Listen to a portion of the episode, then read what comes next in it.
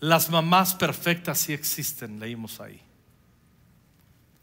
Las mamás perfectas sí existen.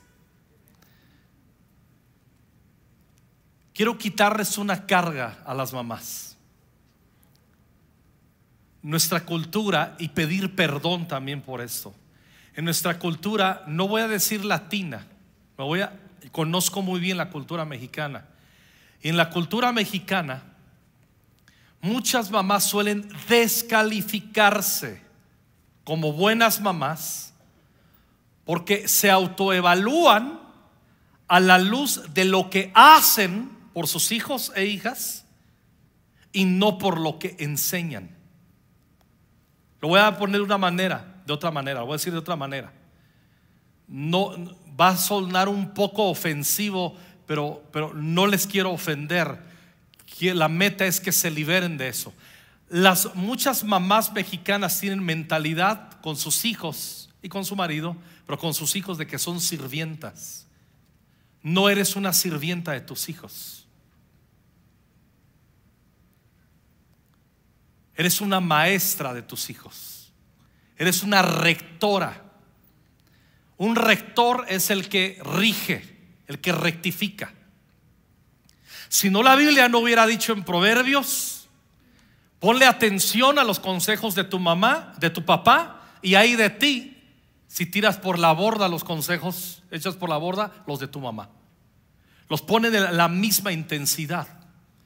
Pero hay muchas mamás que me da mucha pena que se sienten descalificadas como mamás se afligen porque piensan que no han dado lo mejor, porque sus hijos, los hijos son hijos a veces. Si tú dejas que tu hijo te controle, muchos hijos e hijas controlan, escuchen bien, a las mamás, porque las mamás no están entendiendo que no eres la sirvienta a tus hijos. Sirves porque amas. Nos servimos en la casa porque amamos. El servicio es una manifestación de amor, pero no eres la sirvienta de la casa, eres la maestra de tu hogar. Eres la profeta de tu hogar. Eres la que direcciona a tus hijos. Si tú no te mudas de mentalidad de sirvienta a maestra, cuando tus hijos cometan una fechoría, tú te vas a sentir siempre responsable, vas a llorar y te vas a preguntar, ¿qué he hecho mal? ¿Qué hice mal? Ese es en el mejor de los casos. En el peor de los casos, te vas a autoevaluar y dices, no soy buena mamá. Y entonces en vez de ser profeta y rectora, inconscientemente vas a comenzar a ceder al control de tus hijos y vas a pensar que amor es tolerarle sus babosadas. Y ellos comienzan a controlarte. ¿Me están escuchando hijos e hijas? Hijos e hijas. No sean hijos ni hijas. Tu mamá no es tu sirvienta. Es tu profeta, es tu rectora. No importa si habla bien o no habla bien. No importa si es elocuente o no lo es. Si es profesional, universitaria o no lo es. Es tu mamá. Y si tú aprendes a honrarle, le tendrás como maestra y como profeta y como rectora y no como sirvienta. Si eres un hijo desgraciado, vas a creer que tu mamá te tiene que limpiar la cama y el cuarto y lavar la ropa. Y muchas mamás son responsables. Claro que les estoy instruyendo, no quiero ofenderles, quiero pastorearles, quiero ayudarles. Muchas mamás no deberían cargarse por cumplir las expectativas de sus hijos, sino forjar el carácter de ellos. Tu trabajo no es cumplir las expectativas de tus hijos, ni la de tu esposo. Pero no estamos hablando del matrimonio. Si tienes un macho desgraciado que te exige, pues enséñale Primero a que sea hombre y tú haz tu parte. ¿Me estás oyendo? No, mamá, el otro. Mamás, escucha muy bien. No dejes que te controlen. A la mujer más sabia, si se descuida, la pueden controlar sus hijos o sus hijas. Y comienzas a darles permiso de cosas que tú no te dabas o de cosas que criticas en otros. Por eso dice la Biblia, tú que juzgas a los otros, no te das cuenta que haces lo mismo. Mi mamá lo decía en mexicano, el zorro no se ve su cola ni el zorrillo su fondillo. Si entiende el proverbio mejor así, ¿verdad? Al buen entendedor pocas palabras, sabiduría de mi madre. No te dejes controlar por tus hijos. Las mamás que le lloran demasiado a sus hijos es que tienen mentalidad de sirvientas y no de rectoras. Y el Espíritu Santo te da sabiduría para mudarte a vivir en lo que Dios te ha llamado. Y se acabó. Voy a poner el ejemplo bíblico y vamos a navegar unos minutos en Proverbios capítulo 31. Comúnmente cuando se habla de Proverbios 31, se habla del versículo 10 en adelante de las características de la mujer virtuosa. Pero yo no voy a llegar hasta, allá en esta ocasión. Voy a hablar del versículo 1 al versículo 9. Y dice así la escritura en Proverbios 31, 1 y 2. Palabras del rey Lemuel. Digan conmigo Lemuel. Dice, oráculo que le enseñó, ¿quién le enseñó? Que le enseñó su madre. ¿Qué hijo mío? ¿Y qué hijo de mis entrañas? ¿Y qué hijo de mis votos? En el mensaje, la versión del mensaje dice, oh hijo mío, ¿en qué puedes estar pensando? El hijo que he dado a luz, el hijo que dediqué a Dios. Aquí vamos viendo que Lemuel escribió Proverbios 31. ¿Quién era Lemuel? Muchos estudiosos dicen que era un rey X. No me da hondo. Pero otros creen, y yo les voy a, voy a dar eh, enseñanza porque yo creo, al igual que la gran mayoría, que Lemuel era Salomón.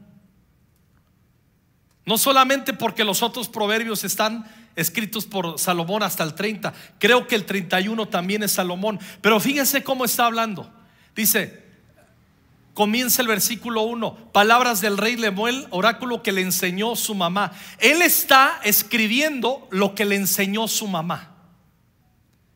Y habla cuatro puntos a los que todas las mamás se dedican consciente o inconscientemente.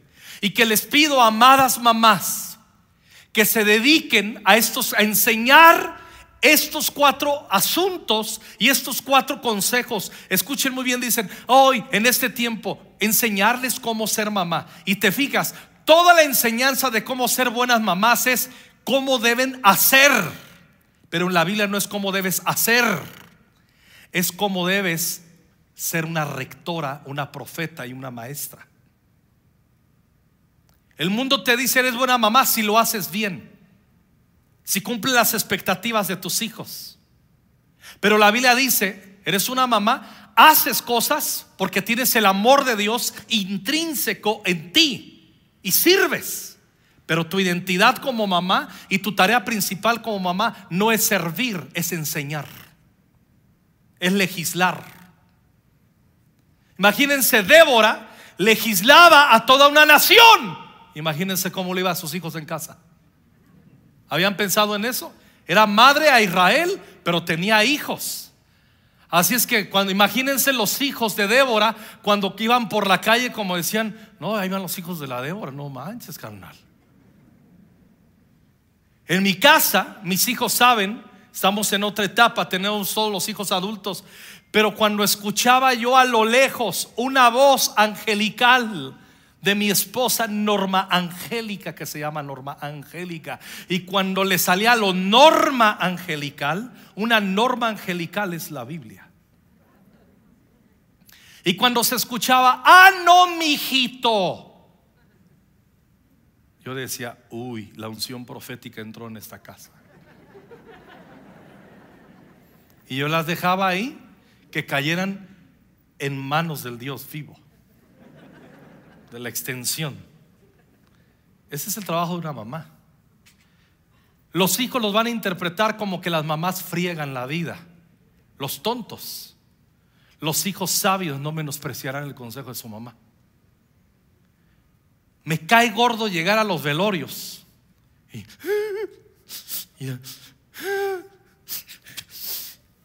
jefa,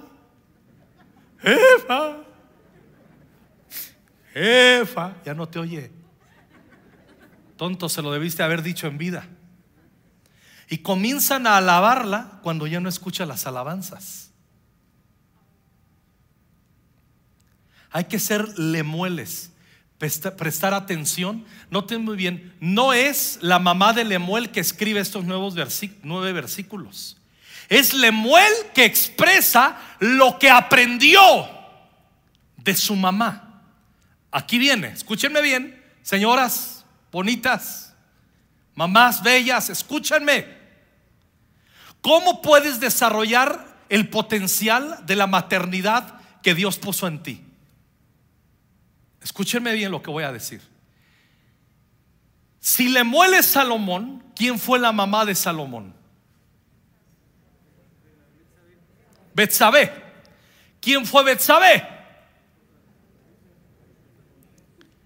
Esa mujer que cuando su esposo se fue a la chamba porque era un general del ejército, cuando su esposo estaba trabajando para su rey, para traer honra al rey y honra a Betsabé. Mientras andaba chambeando, le puso los cuernos con el rey David. Estamos hablando que Betsabé era una adúltera. Fue una adúltera. Y en consecuencia de ese adulterio, el hijo que concibieron de adulterio, ¿se acuerdan qué sucedió? El primer hijo de David y Betsabé murió. Vino la ira de Dios y Dios decidió que no, que no viviera y ese niño murió. Pero luego, el hijo, luego del arrepentimiento de Betsabé y de David, nace un hijo que se llama Salomón, que es Lemuel. A ver, hago una pregunta. ¿Cómo es que una mujer adúltera, sin vergüenza, con un historial delictivo, de golfa. ¿Cómo es que logró tocar al último el corazón de su hijo, el hombre más sabio del mundo? Jesús, que es la sabiduría, y no ha habido ni habrá, dice la Biblia, un hombre más sabio en el planeta Tierra que Salomón, que tuvo una mamá adúltera, que se arrepintió y luego en su arrepentimiento y que se perdonó, logró establecer fundamentos en su hijo Salomón. Esta es una historia de la cruz. Esta es una historia de lo que hace el Evangelio. Que las cosas viejas pasaron y que todas pueden ser nuevas. Y vamos viendo que en estos nueve, versículos, Lemuel, Salomón, está alabando lo que su mamá logró meter a su corazón y la formación que le logró dar, pero no logró darle esa formación ni, ni, hubiera podido tocar profundamente el corazón de su hijo si no se hubiera perdonado de su pasado. Si no te perdonas tu pasado, no puedes vivir en el potencial de mamá que Dios te dio. Olvida tu pasado. Las cosas que hiciste en tu juventud, las cosas que no has hecho bien, si te viniste a poner a los pies de Cristo y al pie de la cruz y te lavaste con la sangre de Cristo y confesaste tus pecados delante del Señor, no hay motivo para que vivas atascada en el fango de la condenación. ¿Sabes por qué yo creo? Que es que le muele Salomón, porque no tendría caso que la, toda, la, toda la Biblia y todos los pasajes deben de apuntar a Cristo y su, y su redención. Y no puede Lemuel testificar a favor de una mujer que influyó tanto si esa mujer no hubiera estado libre para una vida rectora, para darle consejos. Una mamá que vive en la condenación de su pasado se vuelve permisiva para sus hijos en el presente. Toleramos tonterías de nuestros hijos porque no estamos sanos y no entendemos el poder de la redención. Yo he cometido un montón de errores en mi vida, pero no dejo que esos errores pesen en mi paternidad. Norma no permite que sus errores que están perdonados y los míos y los tuyos por la sangre de Cristo, no permitimos que le quiten peso al llamado de nuestra paternidad. Mamás, muchas dicen, me embaracé fuera del matrimonio. Soy mamá con propósito. Hice esto y hizo. ¿Y qué? Betsabé es el ejemplo.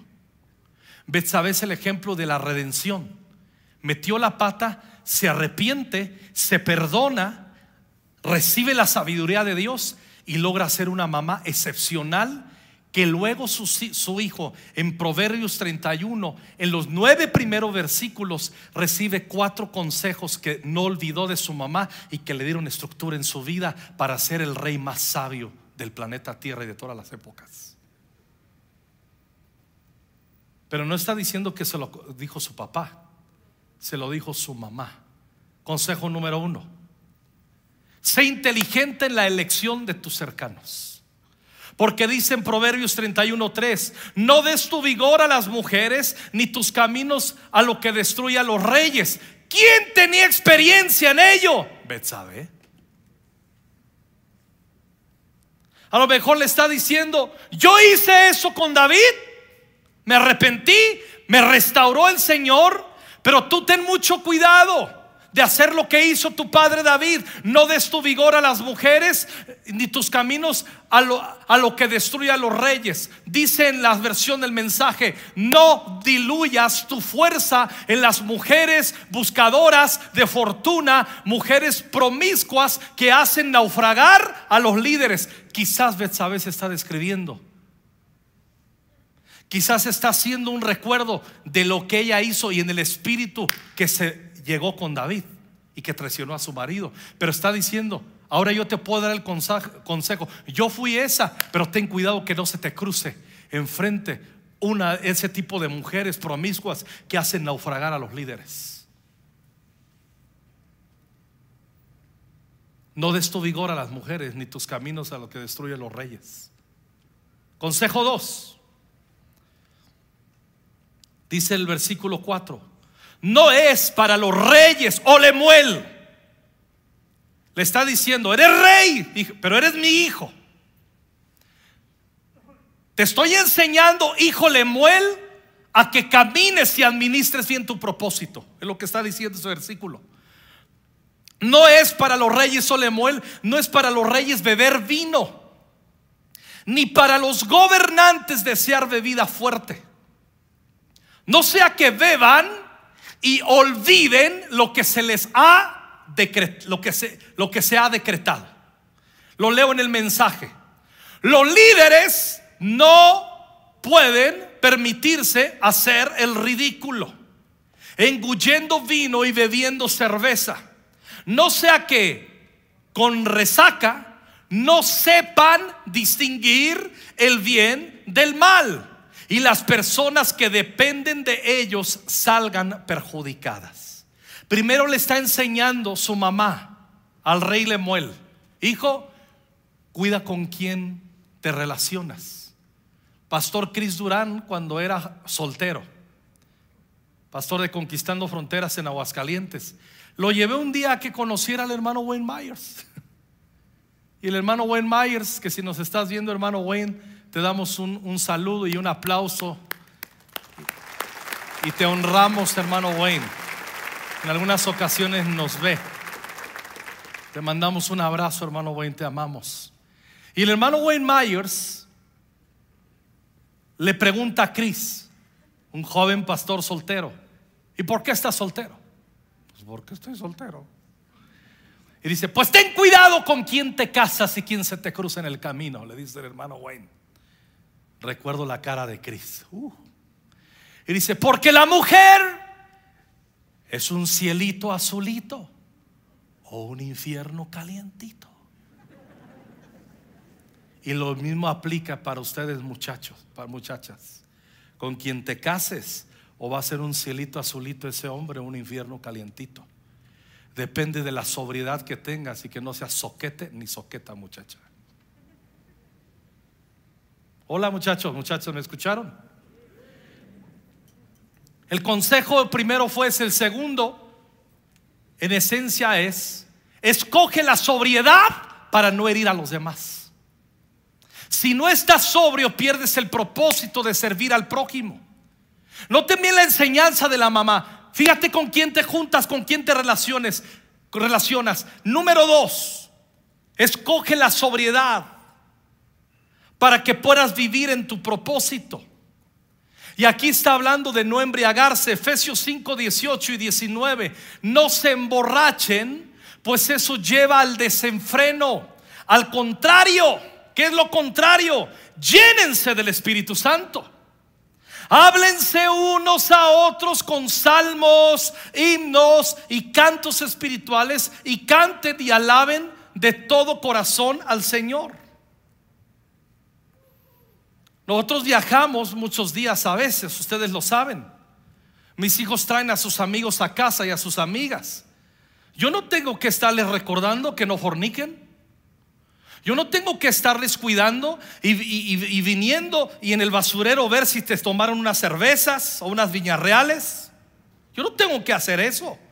Mamá sentó y papá sentaron sabiduría sobre ellos. Ahora a ellos les toca vivir en ellos y son inteligentes. Hicimos lo que teníamos que hacer y hacemos lo que más podemos en cada etapa de sus vidas. Cuando preguntan, ¿y qué? Una es malo. Dos. Yo con dos no se me sube. Es que no se trata de cuántas. Se trata que si tienes una mentalidad de rey, no vas a intentar nunca pisar el terreno ni un centímetro que te haga perder la sobriedad. No se trata de cuántas te tomas y cuántas se permiten. Se trata de cuánto entiendes quién eres. A mí me encantan los tatuajes. A mis hijos más. Y aquí en la iglesia está uno de los 10 mejores tatuadores del planeta Tierra, de México.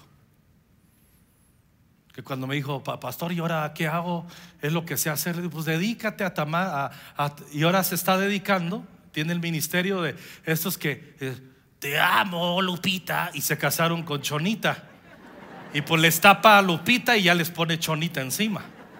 Por lo menos está sirviendo al Señor. Y los que se pusieron de esos tatuajes guarros, feos, su demoniote aquí, pues ya se los tapa y ahí les, les, pone, les, les pone algo más discreto. Por lo menos está sirviendo al Señor con su oficio de esa manera. Hagan sus reservaciones al 55, 40. No es cierto. Me debe una comisión. ¿Por qué mis hijos no le entran? ¿Porque me tienen miedo? No, porque entienden quiénes son.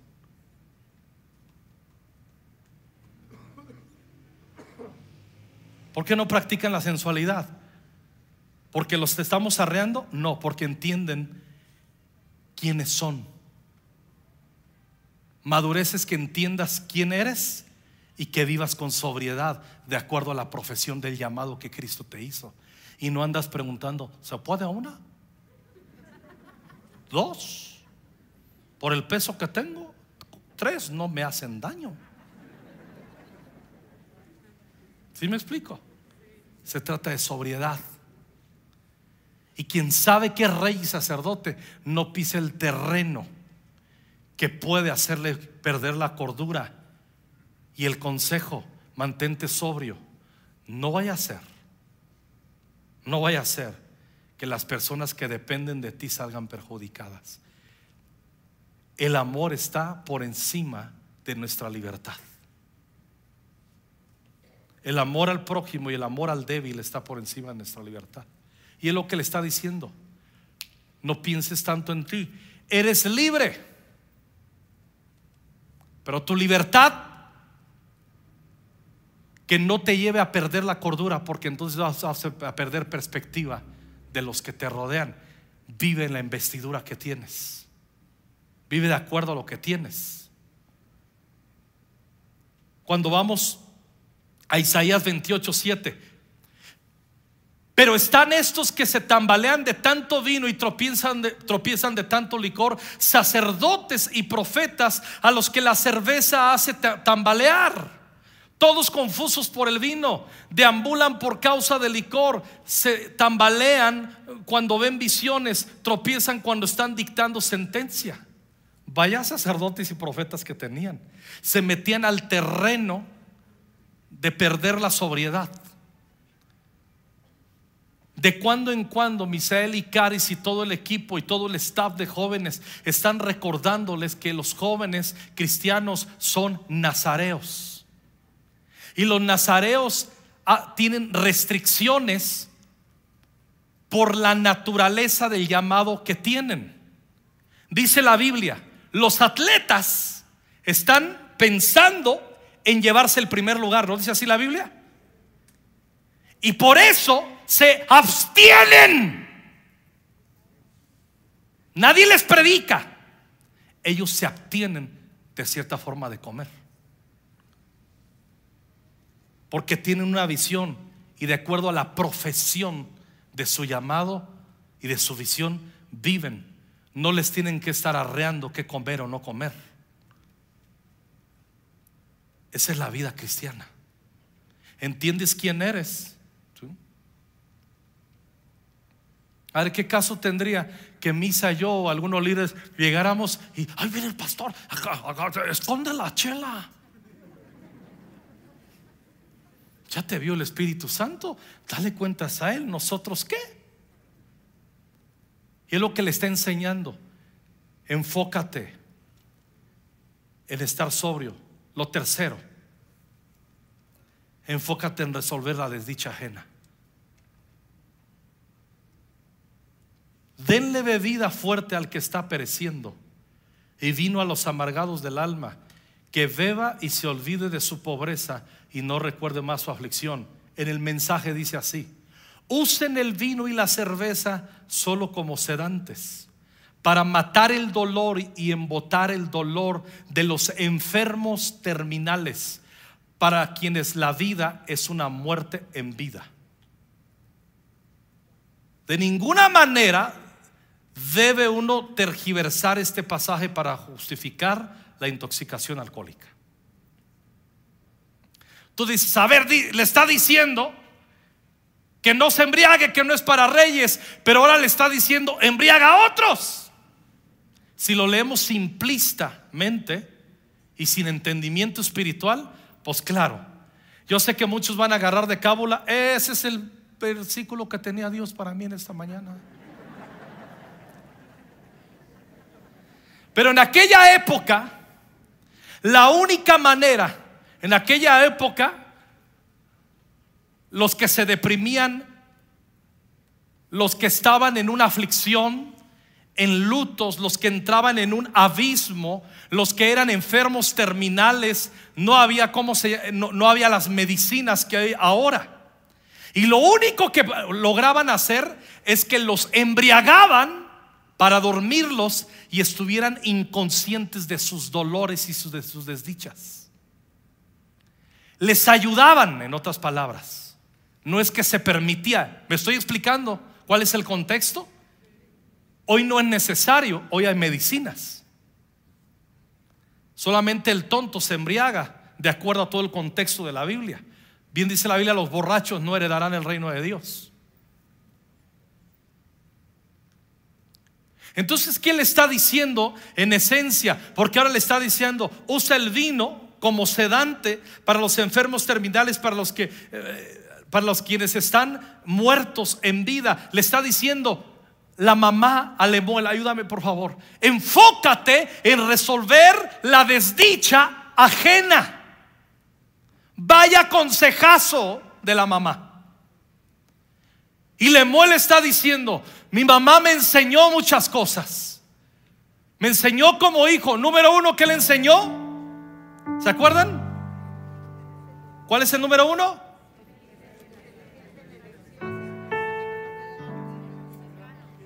Cuida con quién te relacionas. Dos, guarda, guárdate sobrio por convicción para que seas útil a aquellos que Dios te llamó a tocar. Número tres, enfócate en resolver la desdicha ajena. ¿Se acuerdan David a quién estuvo en sus filas? 1 Samuel 22, 1. Además se le, además se le unieron muchos otros que estaban en apuros, cargados de deudas o amargados. Así David llegó a tener bajo su mando a unos 400 hombres. Vaya iglesia que tenía David. Ahí comenzó conquistando fronteras. Él es el tatarabuelo de conquistando fronteras. Así empieza toda iglesia. Pero así no tiene que acabar ni ser toda la iglesia. Ese es el poder del Evangelio. Llegamos súper amolados, amargados, desdichados. Y el Evangelio nos da sobriedad, nos hace inteligentes, nos saca del lodo de la desesperación nos da perdón de pecados, nos da nueva vida en Cristo solo al creer en el sacrificio de la cruz. Eso es el Evangelio. Y ese es el corazón que tenía David. En Lucas 10, ¿se acuerdan? Le preguntan, ¿y quién es mi prójimo? Y les da una parábola que un hombre bajaba eh, en el 10:30, bajaba un hombre de Jerusalén a Jericó y cayó en manos de unos ladrones, le quitaron la ropa, lo golpearon, se fueron dejándolo medio muerto. Resulta que viajaba por el mismo camino un sacerdote, quien al verlo se desvió y siguió de largo. Eso es lo que le está enseñando la mamá a Lemuel. No seas indiferente con los que están pasando el peor día de sus vidas. No pases de largo. Así también llegó a aquel lugar un levita y al verlo se desvió y siguió de largo. Pero un samaritano que iba de viaje llegó a donde estaba el hombre viéndolo se compadeció de él. ¿Se acuerdan en qué terminó todo? Le pone vino en sus heridas, lo venda, le pone aceite, lo lleva a un mesón, deja un depósito, le dice, cuídamele Voy a una chamba, de regreso paso a verlo, a ver cómo sigue y si hay algún adeudo, yo lo saldo. Yo pago. Y es lo que la mamá le estaba enseñando a Lemuel. Enfócate en aquellos. No dejes pasar la oportunidad cuando alguien lo está pasando mal. Ponte ahí, llora con los que lloran, ríe con los que ríen. Sé un socio del peor día de la vida de la gente. Eso es el Evangelio. Ese es el corazón de Jesús. Pero acuérdense, es Lemuel que está diciendo, todo esto me lo enseñó, todo se lo debo a mi madre. Y acuérdense que, acuérdense que su mamá había sido una adúltera, pero se perdonó, se lavó en la sangre de Cristo, creció en dignidad no dejó que su pasado alcanzara su presente para que ella y así perder la eficacia de su maternidad. Te lo dije hace rato, mujer, que tu pasado no cuente para tu maternidad. Estás en Cristo, tienes sabiduría, estás perdonada, no importa lo que pasó atrás. Hay poder en la sangre del Cordero, hay poder en la sangre de Cristo, hay poder en el Evangelio. Si no, ¿qué chiste tendría? todo esto.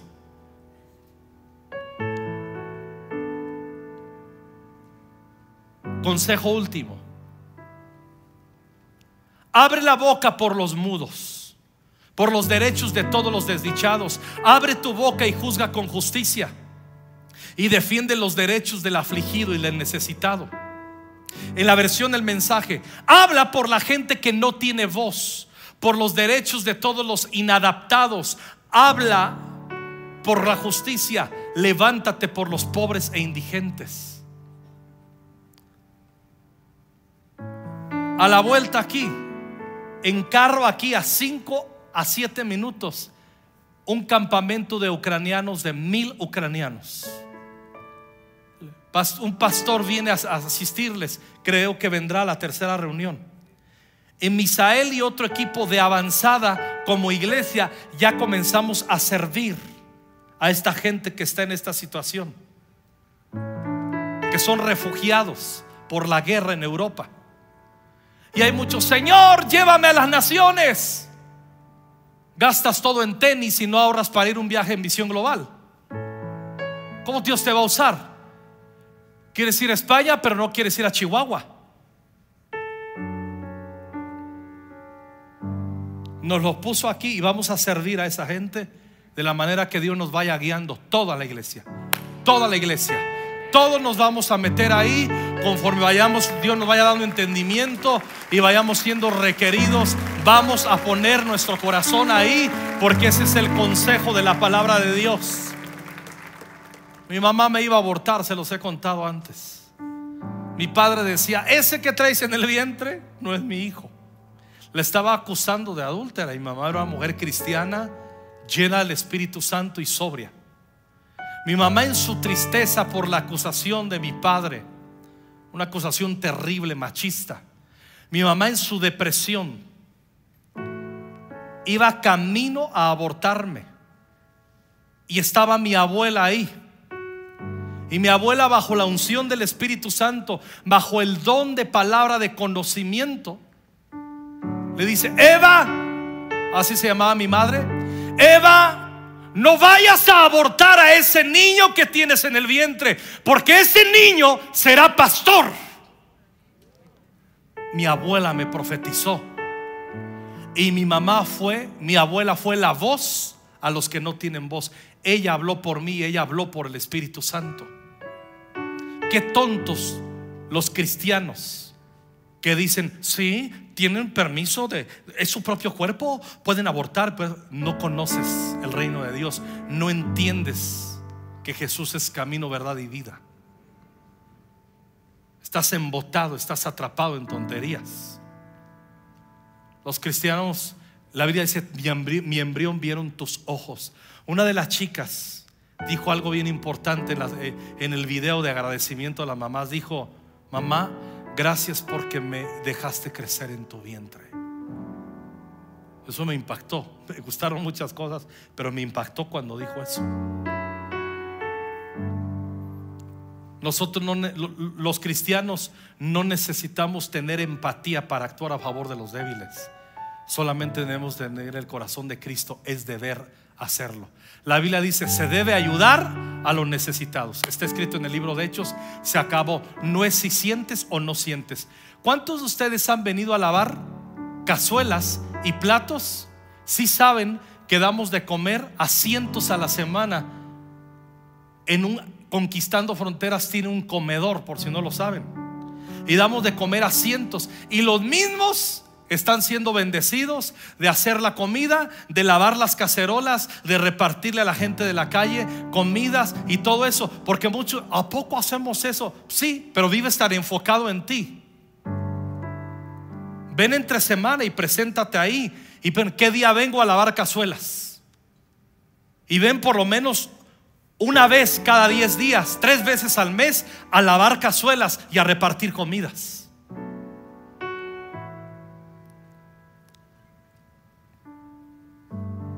Le está diciendo el cuarto consejo. Sé una voz que defiende. En Miqueas, en la mañana me puse a cantar Miqueas 6:8. Me, me lo sé en la versión 60. Hombre, ¿qué pide el Señor de ti? Solamente esto pide el Señor de ti: que hagas justicia, que practiques misericordia y que seas humilde delante de Él. En la versión TLA dice, pero ya Dios les ha hecho saber qué es lo que pueden hacer y lo que espera de ustedes. Es muy sencillo. Dios quiere que ustedes sean justos los unos con los otros, que sean bondadosos con los débiles. y que lo adoren como su único Dios. El rey Lemuel no fue instruido por su madre para que usara la violencia en el nombre de la justicia, sino la empatía expresada como una voz que se levanta por el débil y como aquellas manos que sanan y dan aliento. Las mamás entendidas no enseñan a sus hijos a usar a la gente como un medio para lograr sus fines, ni a desechar a aquellos que no sean útiles para sus metas. Esos que sirven con niños. Es, Jesús dijo, ¿qué caso que tienes que le sirvas al que te va a retribuir? ¿Qué caso tiene que le des al que un día te lo va a regresar? Dijo Jesús. Eso hacen también los gentiles. Eso hacen también los que no temen a Dios. Los débiles también son nuestros niños. Quiero honrar a todos los que fueron a servir a cada sede este sábado 30 vinieron sumando más de 1500 niños a todas las sedes y les servimos y estuvieron ahí sirviendo. Gracias por los cientos de colaboradores, pero los quiero desafiar. Vas a servir a los débiles, sirve un año, sirve dos años con los niños. Te van a retribuir alegrías, pero no te van a retribuir fama. A largo plazo sí. A corto plazo no vas a tener gran retribución. Por eso los discípulos decían, sáquense por allá, mocosos, largo, no molesten a Jesús. Y Jesús les dice, shh, déjenlos venir. ¿De dónde agarraron ese rollo de prohibirles acercarse a mí? ¿Por qué los echaban? Porque sentían que los niños no les retribuían nada. Y es lo que le está enseñando su mamá. La mamá del rey, Lemuel, le dejó sembrado. Dedícate a los débiles. Haz algo por ellos, aunque no te retribuyan. Mamá, mamás, enfóquense en estas cuatro cosas como nunca en su vida. No pienses que eres gran mamá si sirves demasiado o llenas las expectativas o cumples las expectativas de tus hijos. Si tus hijos son tontos, van a ser demandantes y te van a tomar como criada. Y si tú no te pones las pilas y te sientes apachurrada en tu corazón sin dignidad como mamá y sin la salvación que Cristo te dio, te vas a dejar y van a aplastar tu vida y vas a pasar llorando. Pastor, misa, pastor, ore por mi hijo, es un malcriado, no me obedece. nosotros cuando nuestros hijos no nos obedecen o no nos obedecían con norma con eso, nosotros no llorábamos, orábamos, los confrontábamos. Si estás haciendo eso, no estoy de acuerdo. Y muchas veces, a algunos de nuestros hijos les tuvimos que decir, no hacen las cosas como se se hace conforme a la palabra. Cuando establece la palabra, búscate una casa donde vivir y búscate la calle para vivir. Largo de aquí. Pero muchos de ustedes, largo de aquí, los niños, pues me voy con mi abuelita. Y ahí se van con la abuelita y la abuelita desgraciada y el abuelo maldito los reciben y no colaboran para la formación de carácter de sus nietos. Tus nietos no son tus hijos, no te metas en lo que no te importa. Hola. Hola. Aprende qué hace un abuelo en la Biblia. No tengo tiempo de ello. Pero la Biblia es muy clara. Hijos, no se pasen de lanzas con mamá. Hijas, no se pasen de lanzas con, mamá. Tu mamá no es tu sirvienta es tu profeta, es tu rectora, es tu maestra y hay una recompensa si les pones atención. Yo sé que muchos a sus hijos jamás les dirían ahuecando el ala porque te tienen controlado y controlada. Pero si tú creces en dignidad, no quiero decir que crecer en dignidad es agarrar fuerzas para echar a tus hijos. No, entiéndanme el contexto que estoy hablando es que tú entiendes tu llamado y tu profesión y les estableces carácter. Y el rey Lemuel dijo, esa señora me marcó, me enseñó, cuidado con quién te juntas, tus relaciones, sobre todo con las chicas. Número dos, me enseñó que la sobriedad me hace servir con inteligencia al prójimo. Número tres, ¿se acuerdan? Yo no, recuérdenme. Dedícate a resolver la desdicha ajena. Y el cuatro es similar. Mira por lo sé una voz para los que no tienen voz. Se fijan que todo tiene que ver. Los consejos, el primero es cuida tu integridad, los otros tres, la cruz, niégate a ti mismo y sirve a los demás. ¿Cuándo fue la, la última vez que tus hijos te dijeron, hoy no me tocan tenis, hoy le tocan a mi primo que no tiene? Si no habían hecho tus hijos, tú les has enseñado mal.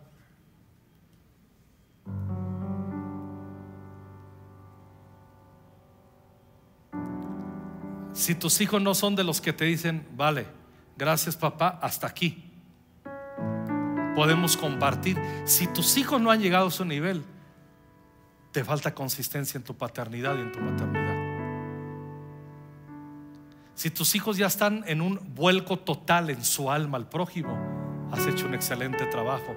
Si sientes que falta, mamás, mamás, escucha bien, dale para adelante, no te desanimes. No dejes que tu pasado y la condenación de tu pasado tenga repercusiones en la autoridad de mamá que Dios te ha dado. Cristo te perdona, Cristo te da nueva vida, lo viejo queda atrás y todo es nuevo.